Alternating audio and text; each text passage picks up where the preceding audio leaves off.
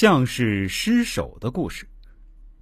唐朝张景藏善于面相，新旧唐书都有其看相故事记载。蒋衍年少的时候遇张景藏，于是请他看相问路命。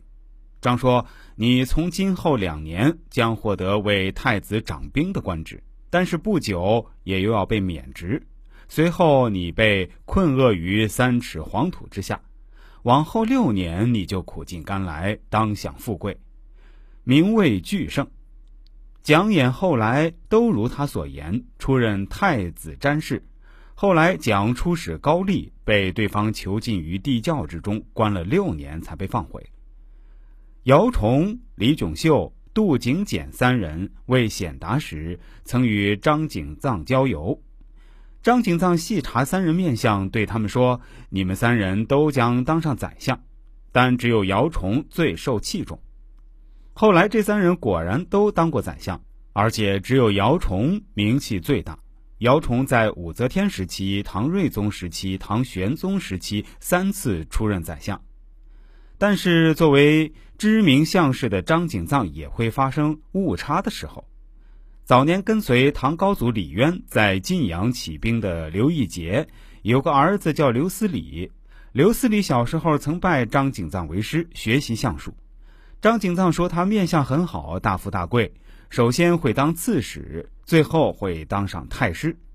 武则天万岁通天二年（公元六九七年），刘思礼真的当上了齐州刺史。这么一来，刘思礼更加坚信自己是太师命了，野心急剧膨胀。可是太师位列三公之首，官阶为正一品，要从刺史升到太师还是十分困难的事情，这让刘思礼十分郁闷。后来，刘思礼结识了洛州陆氏参军祁连耀，学过相术的他惊奇地发现祁连耀竟然有帝王之相，于是他对祁连耀说：“你的身体有龙相。”天生的帝王相，祁连要听刘思礼这么一说，十分高兴。于是两人约定，日后一个为君，一个为臣。此后，刘思礼借给人看相的名义，到处拉拢人，着手广泛结交朝野人士。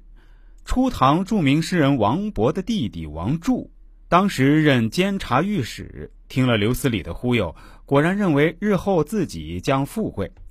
有天夜里，与担任明堂县尉的亲戚急需同宿，便将这些事儿告诉了急需。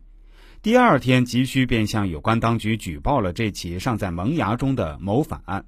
武则天非常重视，立即委派其侄子武义宗着有名的酷吏来俊臣和急需一起彻查此案。